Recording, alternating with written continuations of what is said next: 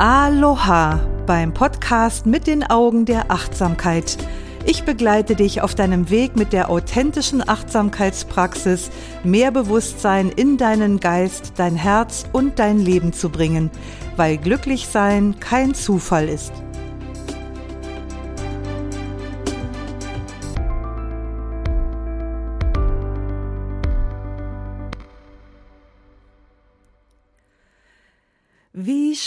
Schön, dass du heute wieder mit dabei bist. Hier ist Doris Kirch, die Frau, die es sich zum Ziel gemacht hat, mehr Achtsamkeit in die Köpfe und Herzen der Menschen zu bringen, um unsere Welt ein kleines bisschen besser zu machen. Ja, wir sind ja mittendrin in dem Prozess der gewaltfreien Kommunikation, mit dem wir in der letzten Folge begonnen haben. Und ich wurde seitdem verschiedene Dinge gefragt, zum Beispiel, bist du perfekt in GFK, also in gewaltfreier Kommunikation?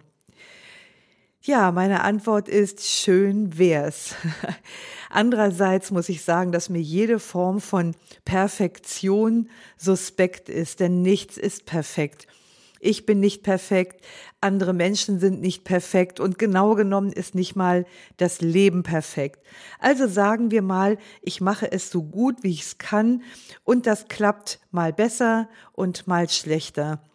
Ich merke immer wieder, dass es mich sehr erfrischt und dass es mich nochmal neu wieder mit den Aspekten der gewaltfreien Kommunikation in Kontakt bringt, wenn ich selber darüber schreibe oder darüber berichte.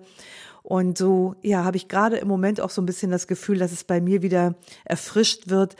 Und es klappt sicherlich von Mal zu Mal immer ein bisschen besser, aber Perfektion, nee, ich glaube, das wäre jetzt so ein bisschen sehr hochgegriffen. Eine weitere Frage, die an mich gestellt wurde, war, ob ich glaube, dass Marshall Rosenberg perfekt war in seiner eigenen gewaltfreien Kommunikation. Also, um ganz ehrlich zu sein, ich weiß es nicht. Aber es ist anzunehmen, dass er ziemlich gut darin war, denn erfahrungsgemäß wird ja jeder in dem gut, mit dem er sich intensiv beschäftigt oder dass er lange und hingebungsvoll praktiziert. Aber letzten Endes, finde ich, kommt es auf Perfektion auch überhaupt nicht an. Wir sollten auch nicht nach anderen schielen. Was machen andere? Wie gut oder schlecht machen die das? Wir sollten uns vielleicht Vorbilder nehmen, denn wir sehen, dass das bei jemandem gerade irgendwie sehr gut geklappt hat oder dass uns gefallen hat, was wir da gehört haben. Dann ist das ein schönes Vorbild. Aber ansonsten, glaube ich, sind wir ziemlich gut damit beschäftigt, auf unseren eigenen Teller zu gucken. Das Wichtigste, was andere anbelangt, ist vielleicht die Erkenntnis, dass wir letzten Endes alle nur mit Wasser kochen. Du solltest einfach mit Interesse, mit Experimentierfreude, mit Entdeckerfreude dabei sein, wie so ein kleines Kind und dich über alles freuen, was dir gelingt. Ich habe da gerade so ein inneres Bild vor Augen, so ein kleines Kind, was so Häuschen baut und Türme baut mit Holzklötzchen, die immer wieder zusammenfallen.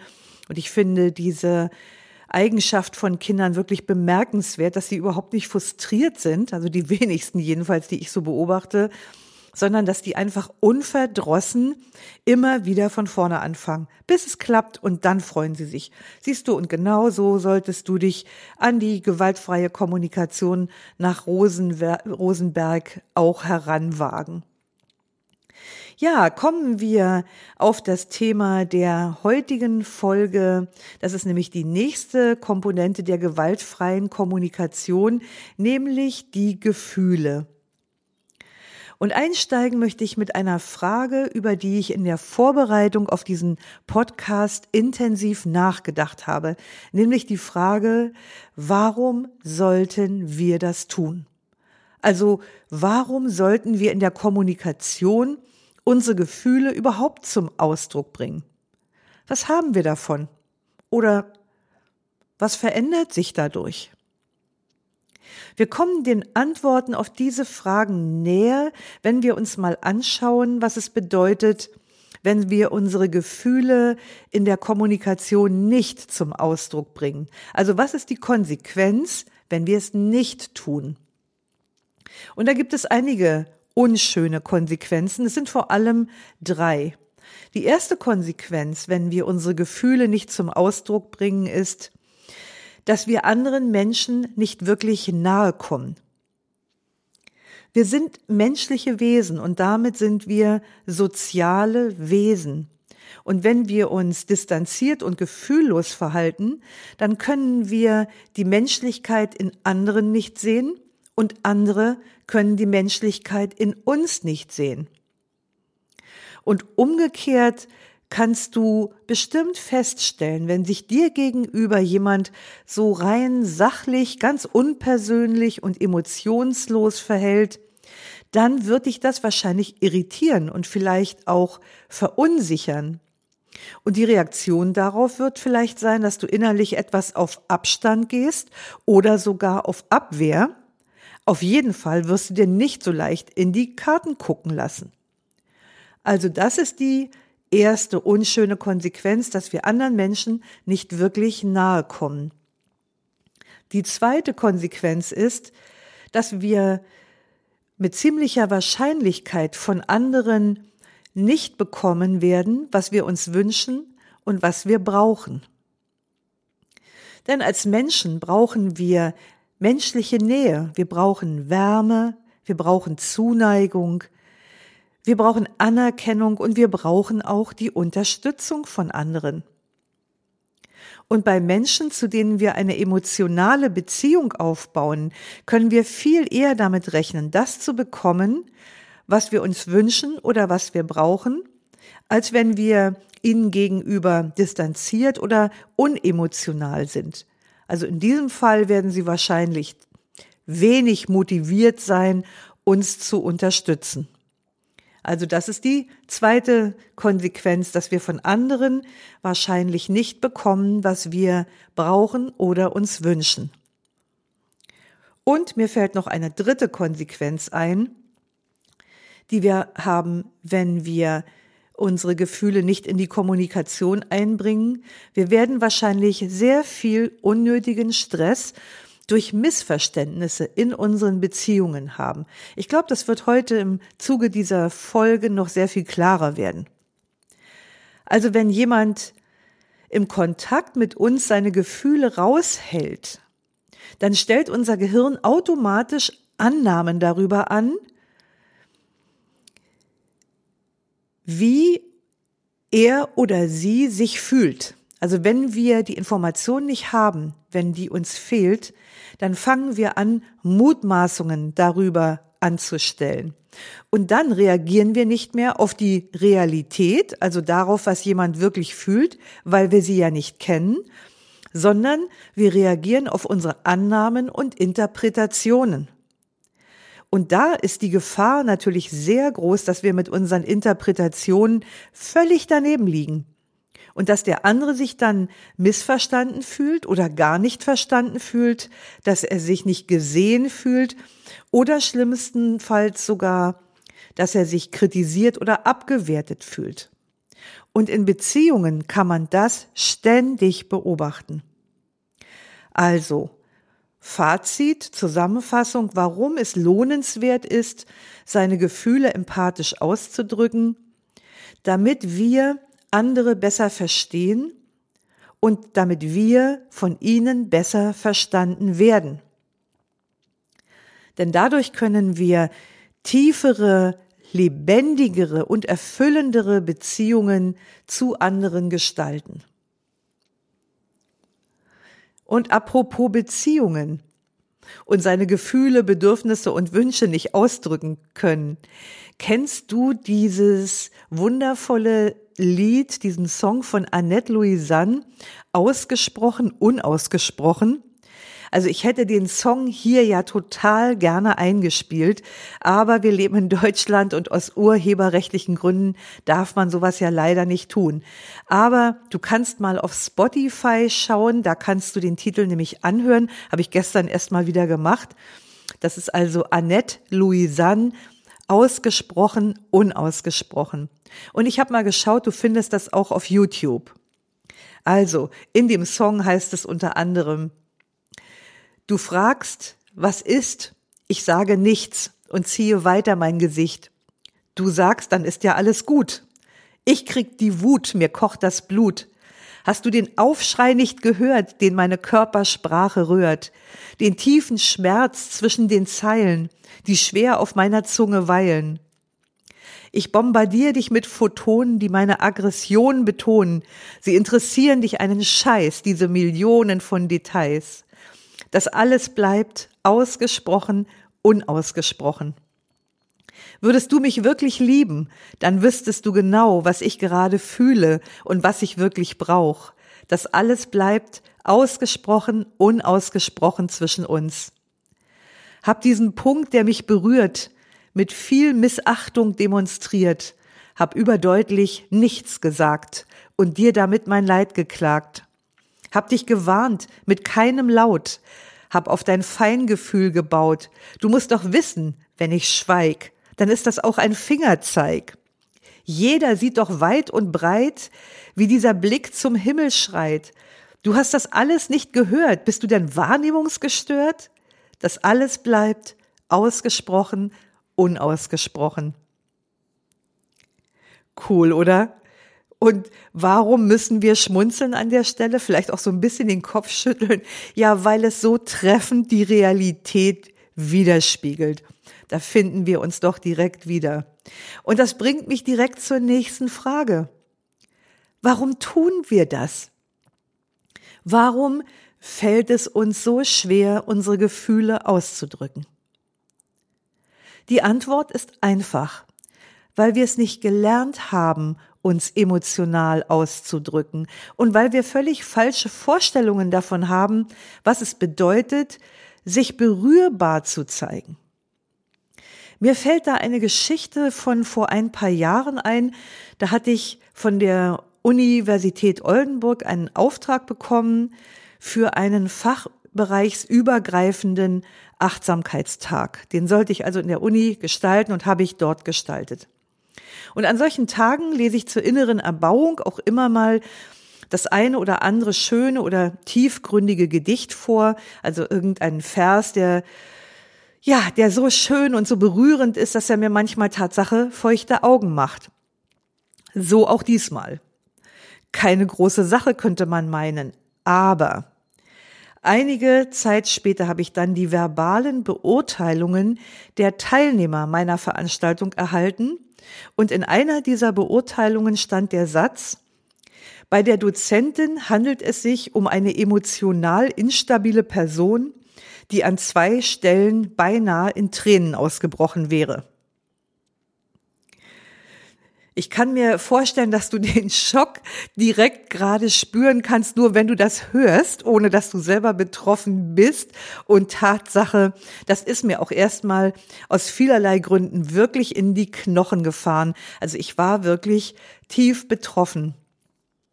Ich habe ja meine beruflichen Wurzeln ursprünglich im Business und ich habe lange gebraucht, um mir dieses Pokerface abzutrainieren und um all die distanzierten Verhaltensweisen wieder abzulegen, die mir dieses Umfeld anerzogen hatte. Und der erste Impuls, das weiß ich noch, nachdem ich das gelesen hatte, war, boah, ich zeig mich nie wieder emotional. Das ist ganz klar, wenn sowas passiert, dann schaltet das innere System erstmal auf Schmerzvermeidung. Sowas möchte ich mir nie sagen lassen. Oh Gott, wie peinlich, so.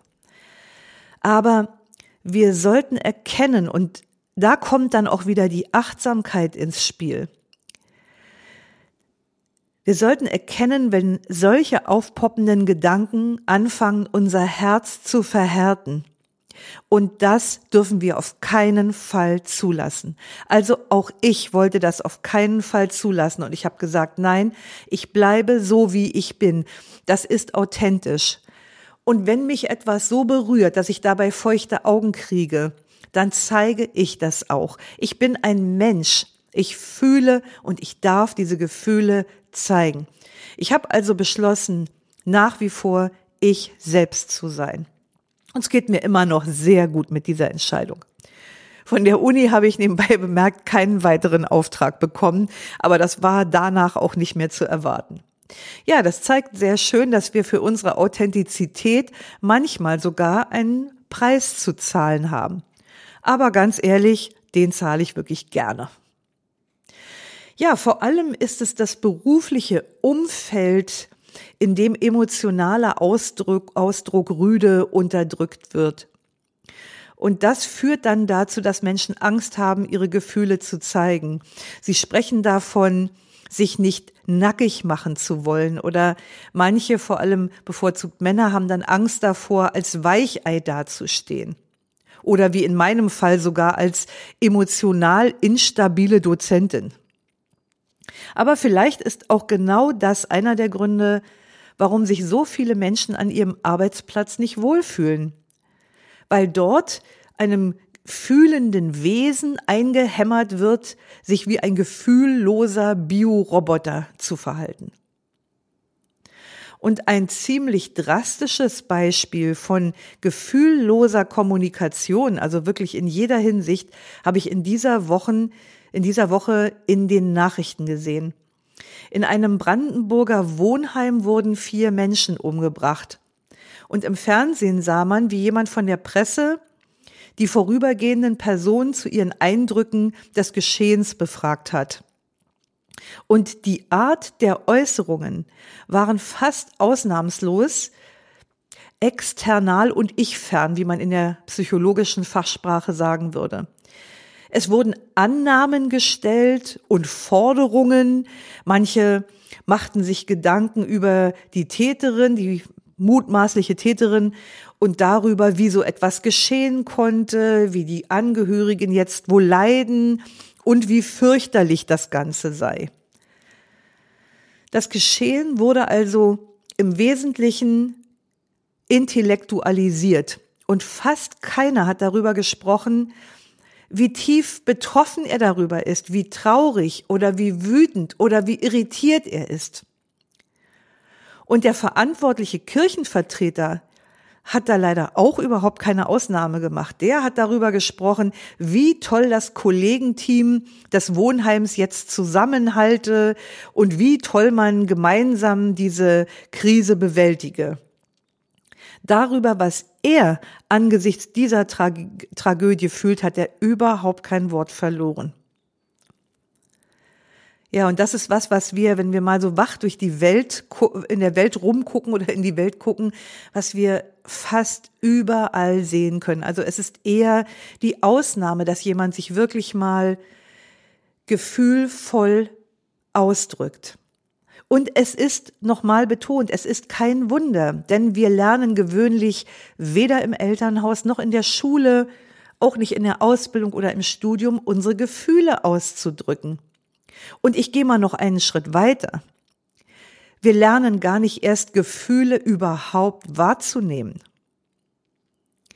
Kannst du dich daran erinnern, dass in deiner Kindheit oder auch im späteren Leben nach einem bewegenden Ereignis jemand dich gefragt hat, wie es dir damit geht? Also dich gefragt hat, wie fühlst du dich damit? Wie geht es dir damit? Ich selber bin mit solch einer Frage und mit solch einer Idee, da mal nachzugucken, wie ich mich eigentlich fühle, erstmalig in meiner Ausbildung zur Sterbebegleiterin konfrontiert worden. Das erste Mal bin ich dort in, in, nach einem Ereignis in einer Runde von 25 Teilnehmern gefragt worden und das war keine rhetorische Frage. Es war eine mitfühlende Frage. Wie geht es dir jetzt damit? Und da guckten mich 25 Gesichter an und wollten wissen, wie es mir geht und was ich fühle. Und ich weiß heute noch, da war ich noch eine recht junge Frau, dass ich völlig irritiert war und erstmal gar nicht wusste, was ich sagen sollte, weil, und das kann ich heute sehen, ich gar keinen richtigen Zugang zu meinen Gefühlen hatte. Also ich wusste gar nicht, was ich überhaupt fühle und schon gar nicht, wie ich ausdrücken sollte, was sich da in mir bewegte. Der Psychoanalytiker Rollo May verglich den Ausdruck von Gefühlen mal mit einer Symphonie.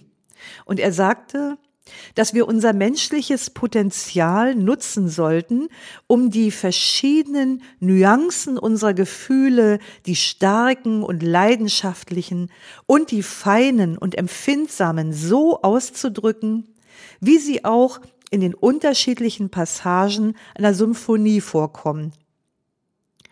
Und er vergaß auch nicht zu erwähnen, dass die meisten von uns in dieser Hinsicht leider nur über die begrenzten Töne eines Hornbläsers verfügen. Fand ich auch wieder ein lustiges Bild. Einfach nur ins Horn tuten. Ja, so sieht's aus.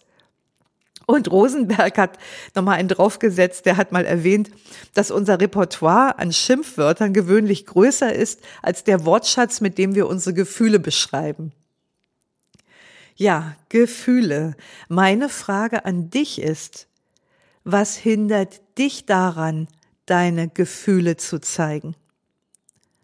Was glaubst du über Gefühle? Was glaubst du über deine Gefühle? Was glaubst du darüber, Gefühle zu zeigen?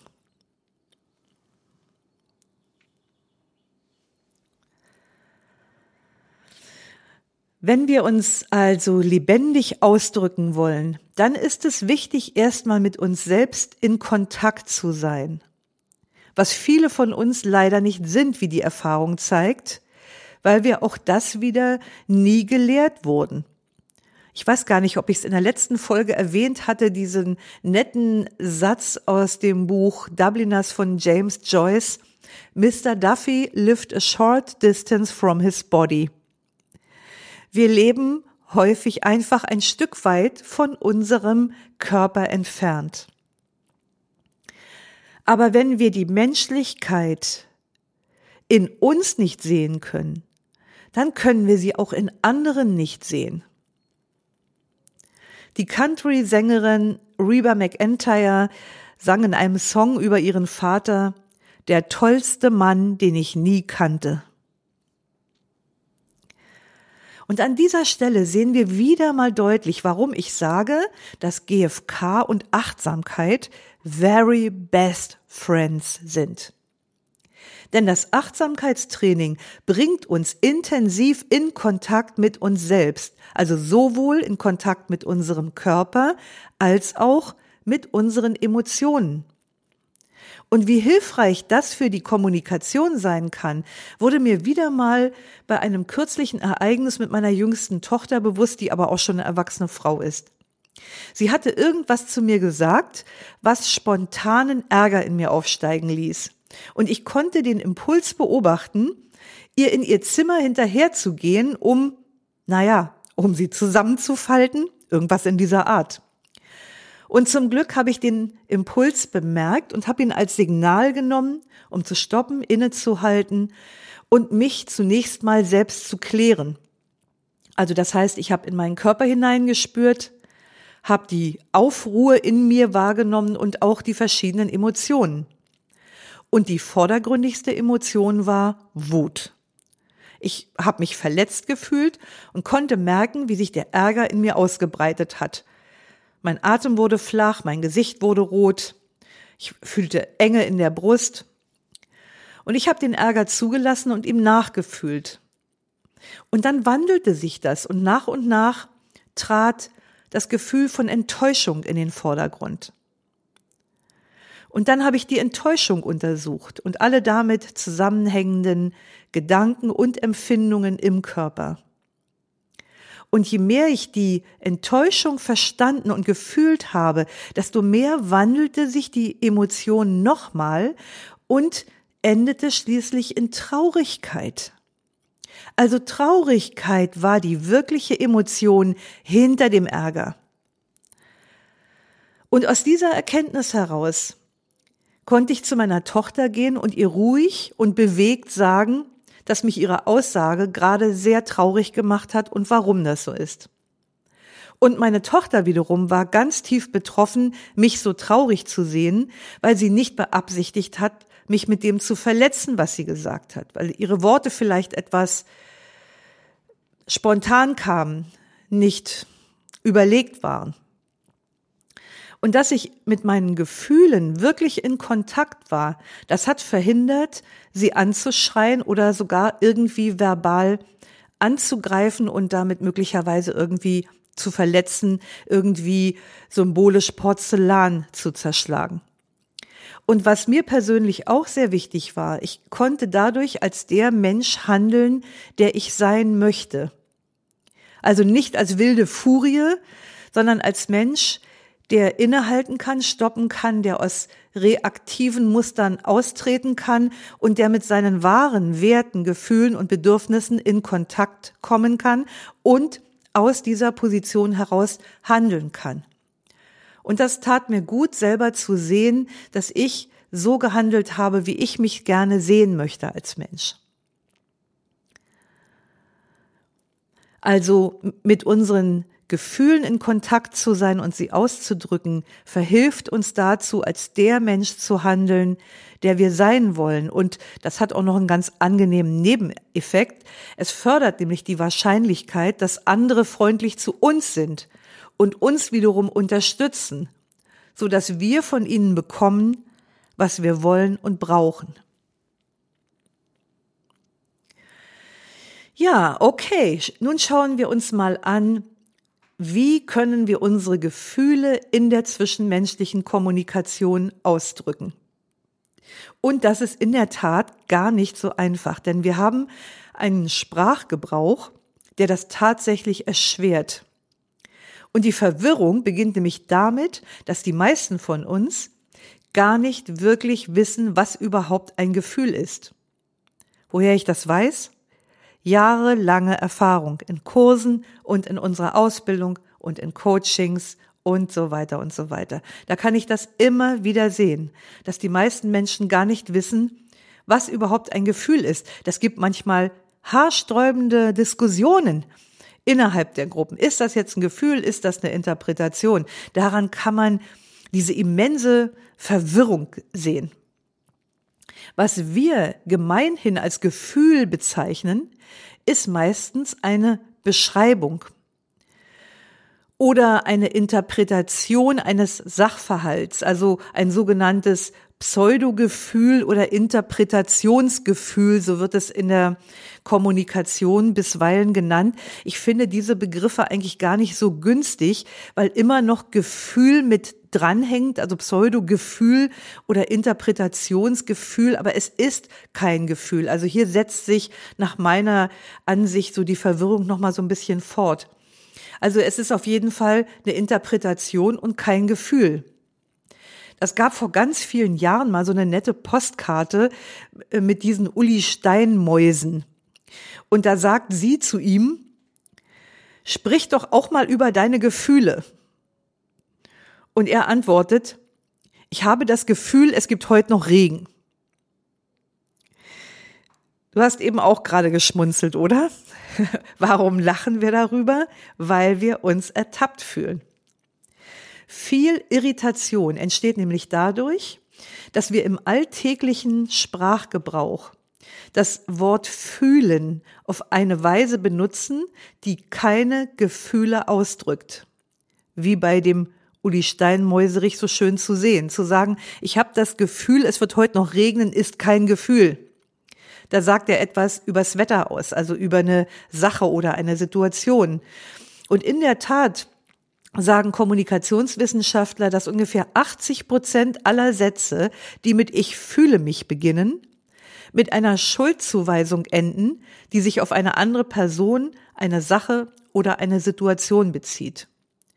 Und meistens dreht sich dabei alles ums Recht haben wollen oder darum, Verantwortung zu leugnen, also Verantwortung für eigene Gefühle oder Bedürfnisse oder Verantwortung an andere abzuschieben. Rosenberg bietet uns eine schöne Orientierung an, die uns darauf hinweisen kann, wann es sich sehr wahrscheinlich nicht um ein Gefühl handelt. Er sagt nämlich, wahrscheinlich handelt es sich nicht um ein Gefühl, wenn nach dem Wort fühlen eines der drei folgenden Dinge kommt. Erstens die Wörter das, wie, als ob. Ich gebe da gleich nochmal ein Beispiel für. Das zweite ist, es ist wahrscheinlich kein Gefühl, wenn dem Wort fühlen ein Personalpronomen folgt, also ich, du, ihr, ich, du, er, sie, es, wir, ihr, sie. Oder es ist wahrscheinlich auch kein Gefühl, wenn dem Wort fühlen ein Name oder ein Hauptwort folgt, das sich auf eine Person oder eine Situation bezieht. Also immer dann, wenn es einen, einen Täter oder einen Verursacher oder einen Verantwortlichen gibt.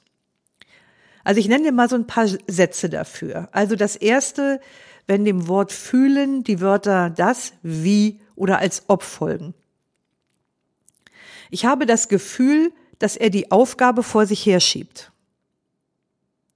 Ich habe das Gefühl, dass er die Aufgabe vor sich herschiebt. Ich fühle mich wie ein Trottel. Ich fühle mich wie ein Trottel. Ist kein Gefühl. Ich fühle mich, als ob mich ein Pferd getreten hätte. Haben wir das als ob. Ich fühle mich, als ob mich ein Pferd getreten hätte. Ist auch keine Aussage über das Gefühl. Das zweite Beispiel mit den Personalpronomen. Ich habe das Gefühl, ich bin hier für alles alleine verantwortlich. Ist kein Gefühl nach meiner Lesart. Ich habe das Gefühl, ich bin hier alleine für alles verantwortlich. Oder ich habe das Gefühl, es ist sinnlos, hier weiterzumachen. Es beschreibt auch wieder, nein, das ist kein Ausdruck eines Gefühls, das ich habe. Und das der dritte Aspekt, dass es sich auf einen Namen oder ein Hauptwort bezieht, ist, ich habe das Gefühl, Sabine verdreht die Tatsachen. Da haben wir eine bestimmte Person, auf die sich das bezieht. Ich habe das Gefühl, Sabine verdreht die Tatsachen. Hier wird etwas darüber ausgesagt, was ich glaube, dass Sabine tut, aber kein Gefühl. Oder ich habe das Gefühl, die Situation läuft aus dem Ruder. Da ist es dann die Situation. Aber es ist auch kein Gefühl, sondern wieder eine Aussage über die Situation. Ja, und umgekehrt, wie kannst du jetzt sagen, wenn du etwas fühlst? Du kannst zum Beispiel sagen, ich fühle mich genervt oder ich bin verärgert. Oder, das würden wir in der Achtsamkeitspraxis eher so ausdrücken, ich spüre gerade Ärger in mir aufsteigen. Also ich kann den Ärger beobachten. Also eins dieser, dieser Ausdrucksweisen kannst du benutzen, um ein Gefühl auszudrücken. Ich fühle mich genervt oder ich bin verärgert oder eben ich spüre gerade Ärger oder Irritation in mir aufsteigen. Und da möchte ich dir direkt mal eine Übungsaufgabe mitgeben für die nächste Woche, wenn du Lust dazu hast achte doch mal einen Tag lang darauf, wo du solch ein Pseudogefühl ausdrückst. Also wo du eine Interpretation ausdrückst und dich mit deinen Gefühlen raushältst. Und dann formulier den Satz entweder so um, dass du ein echtes Gefühl ausdrückst, oder falls du das nicht willst, ersetz doch einfach, ich habe das Gefühl durch, ich denke. Also, ich denke, dass er die Aufgabe vor sich herschiebt. Oder ich denke, ich bin hier allein für alles verantwortlich. Oder ich denke, es ist sinnlos, so weiterzumachen. Das ist also mal eine Aufgabe für diese Woche, wenn du Lust hast, da mal ein bisschen tiefer einzusteigen. Es ist also ganz wichtig, dass du unterscheidest zwischen dem, was du fühlst und dem, was du darüber denkst, wie du bist. Ich sage das mal nochmal. Die Unterscheidung ist wichtig zwischen dem, was du fühlst und zwischen dem, was du darüber denkst, wie du bist. Zum Beispiel, ich fühle mich als Mutter unzulänglich. Ich fühle mich als Mutter unzulänglich ist nach GfK kein Ausdruck eines Gefühls, sondern es ist eine Aussage darüber, dass ich denke, wie ich bin.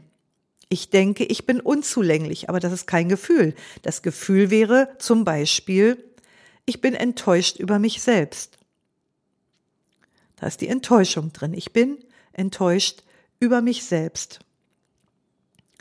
Und das ist die eine Unterscheidung, die bezieht sich auf deine eigene Person.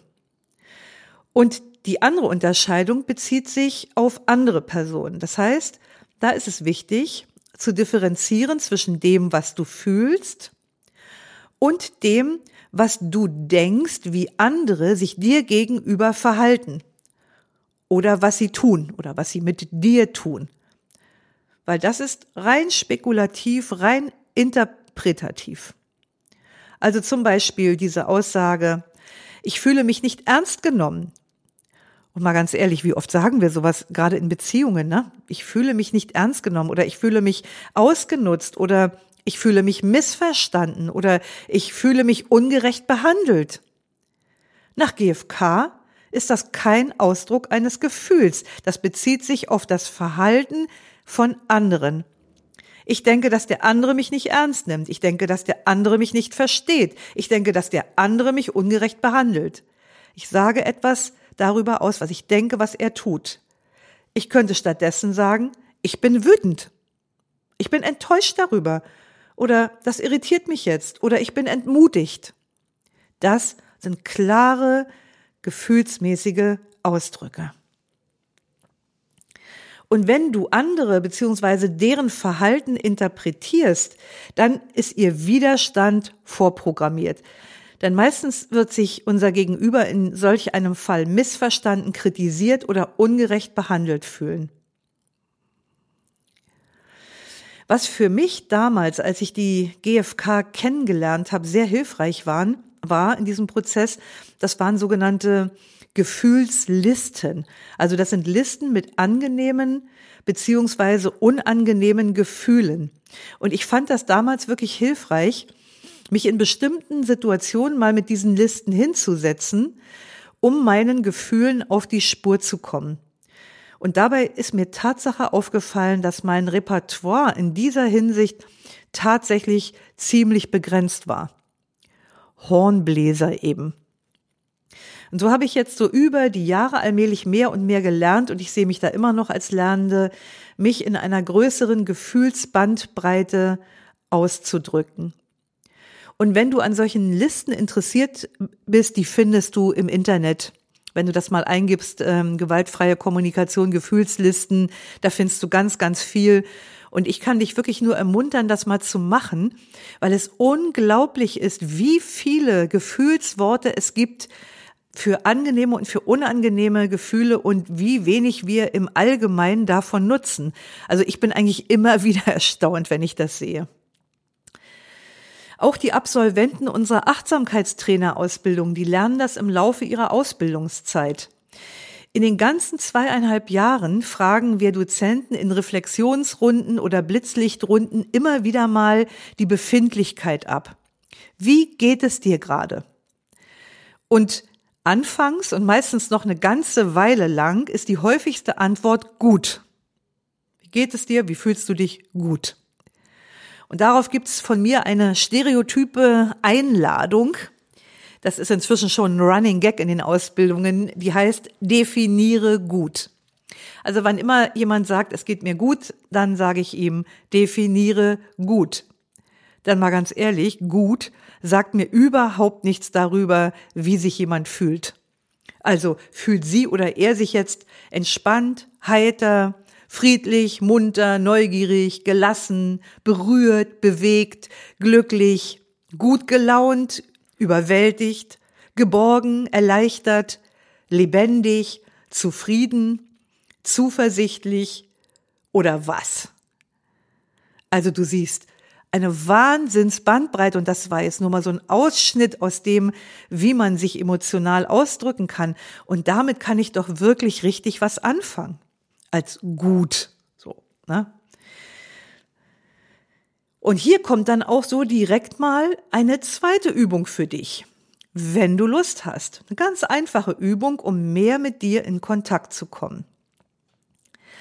Achte mal darauf, wenn du im Alltag auf die Frage, wie es dir geht, mit gut antwortest. Und versuch einfach mal, deine Gefühle lebendig auszudrücken. Ja, ich habe in der letzten Podcast-Folge die erste Komponente der GfK besprochen. Beobachten, ohne zu bewerten oder zu interpretieren, beziehungsweise eben beides nicht miteinander zu vermischen. Und wenn du dich zwischenzeitlich damit beschäftigt hast, dann hast du wahrscheinlich gemerkt, dass das ein wirklich anspruchsvolles Übungsfeld ist und wie viel es da für dich zu lernen und zu trainieren gibt. Und wenn das so ist, dann geht es dir so wie den meisten, die das hier hören. Das kann ich dir versichern.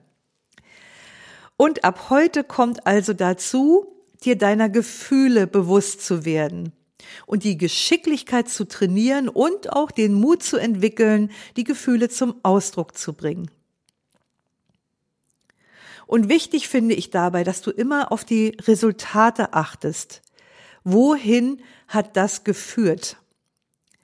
Denn wenn du siehst, dass du dich besser damit fühlst, Beobachtungen und Bewertungen nicht zu vermischen, wenn du die Erfahrung machst, dass es deine Beziehung zu dir selbst und zu anderen verbessert, wenn du deine Gefühle zum Ausdruck bringst, wenn du das bewusst oder wenn das bewusst in deinem Gehirn registriert wird, dann verinnert, verinnerlicht sich diese lebensfördernde Art der Kommunikation auf ganz natürliche Weise.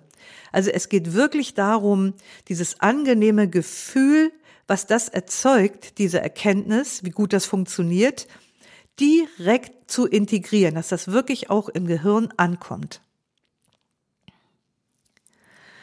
In der nächsten Folge dieses, dieser Podcast-Reihe mit, oder des Podcasts überhaupt hier mit den Augen der Achtsamkeit, bewegen wir uns dann weiter im Prozess der GfK. Ich mache dich dann mit der dritten Komponente vertraut, nämlich mit den Bedürfnissen, die hinter den Gefühlen stehen. Denn die Gefühle, die wir haben, die ergeben sich immer aus bestimmten Bedürfnissen, die erfüllt werden oder nicht erfüllt werden. Und zum Schluss dieses Podcasts möchte ich noch was zu Nebenwirkungen und Begleiterscheinungen sagen, die dir vielleicht begegnen, wenn du beginnst, in den Prozess der GfK einzusteigen. Als ich damals angefangen habe, habe ich mich ganz schnell in Fragen verfangen wie, was ist denn jetzt ein Gefühl und das, was ist es nicht? Was ist eine Interpretation und was ist es nicht? Und lass dir sagen, diese Verwirrung ist ganz normal. Ich wollte gerade sagen, am Anfang ganz normal. Also wenn ich mir es gestatten würde, auf diese Gedanken einzusteigen, dann wäre die Verwirrung jetzt auch immer noch da. Mache ich aber nicht. Vor allem Anfänger verlieren sich ganz leicht in Diskussionen über das Who is Who oder über die Fragen wie, wie, sagt, wie sage ich das jetzt richtig? Und in diesen Diskussionen können Sie übrigens eine unglaubliche Vehemenz an den Tag legen. Also eine emotionale Vehemenz. Und es gibt im sprachlichen Gebrauch, und das muss man einfach wissen, gibt es auch gewisse Grauzonen und es gibt auch Überschneidungen. Und manche Dinge sind tatsächlich auch kontextabhängig. Also die hängen von der Situation ab. Und was mich anbelangt, ich lasse mich auf solche Diskussionen überhaupt nicht ein. Rosenberg hat das auch nicht gemacht. Und du solltest das auch nicht tun. Also weder mit anderen noch in Selbstgesprächen. Denn es geht hier nicht um die Frage, wer Recht hat, sondern darum, das dahinterstehende Prinzip zu begreifen. Der Buddha ermahnte seine Schüler einmal, indem er sagte, sieh nicht auf meine Worte, sondern sieh über sie hinaus. Sieh nicht auf meine Worte, sondern sieh über sie hinaus. Und das möchte ich auch dir ans Herz legen. Nicht auf die Worte zu sehen, sondern über die Worte hinaus zu sehen. Marshall Rosenberg hat nie gesagt, dies ist richtig und dies ist falsch. Er hat immer gesagt, ich stimme dir zu oder das sehe ich auch so oder in meiner Wahrnehmung ist das so und so und so und so. Der hat sich nie auf das Eis begeben, mit seinen, mit seinen Schülern darüber zu streiten, was hier richtig und was hier falsch ist. Also, wenn du merkst, dass dich dieser Prozess verwirrt, dann ist das ein Zeichen dafür, dass dein Fokus zu eng geworden ist. Und dann mach den Fokus einfach ein bisschen weiter. Entspann dich und verbinde dich wieder mit der Absicht dieses Prozesses. Also mit der Absicht, die dahinter steht. Das braucht einen weiteren Fokus. Und dann möchte ich dich nochmal ganz herzlich dazu einladen, deine Erfahrungen beim Podcast der jeweiligen Podcast Quatsch, beim Post der jeweiligen Podcast-Folge auf Instagram oder Facebook zu teilen.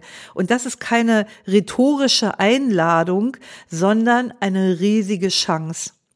Denn von diesem Podcast hier zu lernen, das ist kostenlos für dich.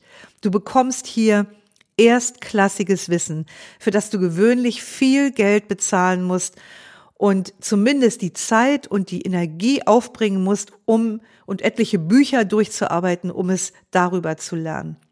Hier hast du diesen kostenlosen Podcast und du kannst deine Fragen in den Kommentaren stellen. Also bitte nicht als persönliche Nachricht.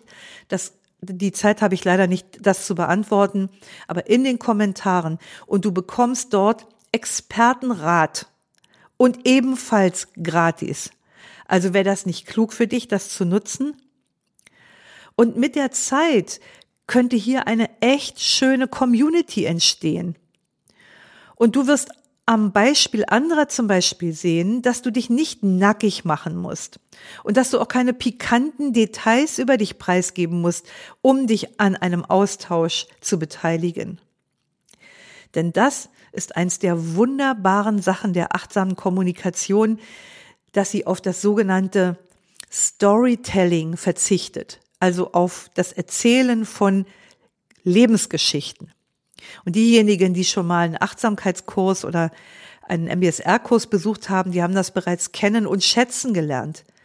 Wir erzählen uns hier keine persönlichen Leidensgeschichten, sondern wir tauschen uns über unsere Erfahrungen, über die praktische Umsetzung aus in dem Fall jetzt hier über die Erfahrungen und Erkenntnisse mit der gewaltfreien Kommunikation.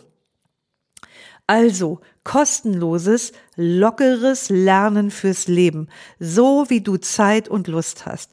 Deshalb sei dabei. Du findest mich auf Facebook und Instagram unter doris.kirch.achtsamkeit. Schön, dass du heute wieder mit dabei warst. Lausche, lerne, liebe und lass uns mit Leichtigkeit leben. Bis nächste Woche, deine Doris.